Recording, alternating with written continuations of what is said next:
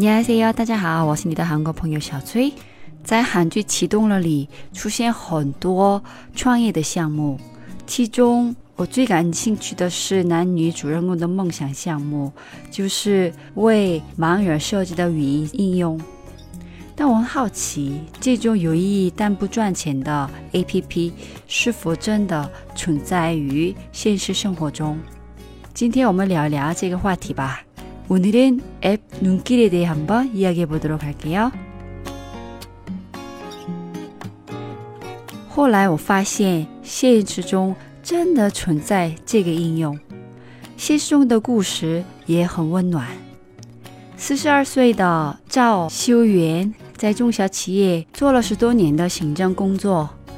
二零一六年，他听到他认识的一家软件公司倒闭了， 里面负责软件开发的年轻工作人员都要面临失业。他决定离职后，跟那两个年轻工作人员一起创业软件开发公司 Twat。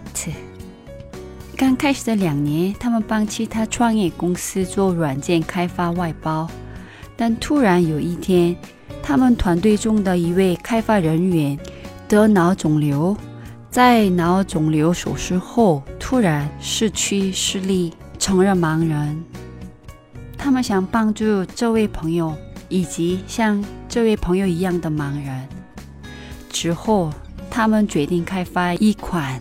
为盲人服务的人工智能语音应用。其实，当时微软公司已经推出了类似的应用，叫 Sing，但只能用于苹果操作系统，而且不在韩国提供服务，也没有韩语服务。所以，赵女士和她的团队决定开发适合韩国市场的应用。调研了很多盲人朋友需求后，成功开发出来了沙利文应用。沙利文是失去视觉和听觉的海伦·凯勒老师安妮·沙利文的名字。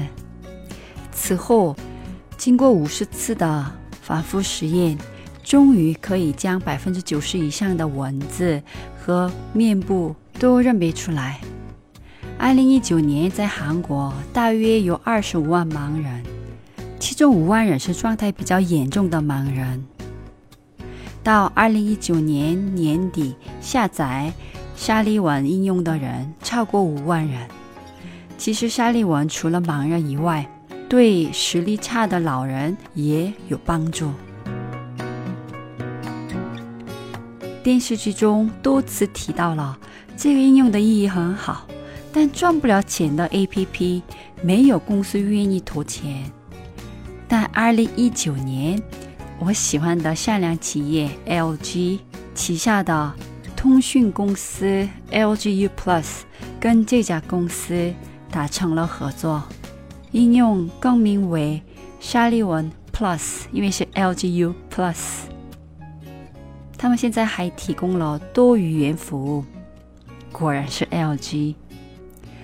LG 的电子产品在设计时也考虑了盲人等社会弱势群体的需求。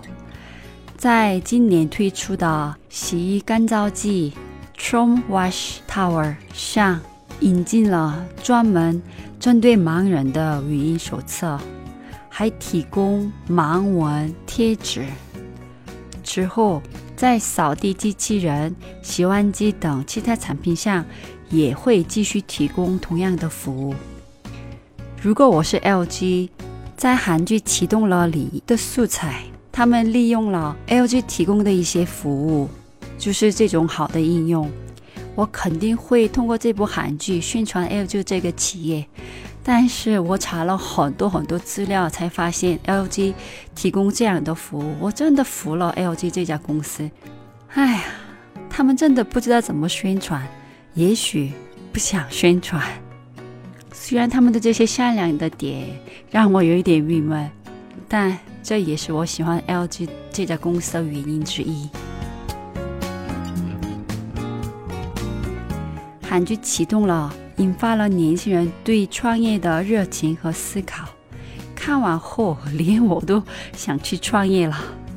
同时，这部也让我们重新思考关于社会弱势群体的问题。这部又好看又温暖的韩剧启动了，强烈推荐给大家。那今天的节目到这里了，들어주셔서감사합니다그럼안녕히계세요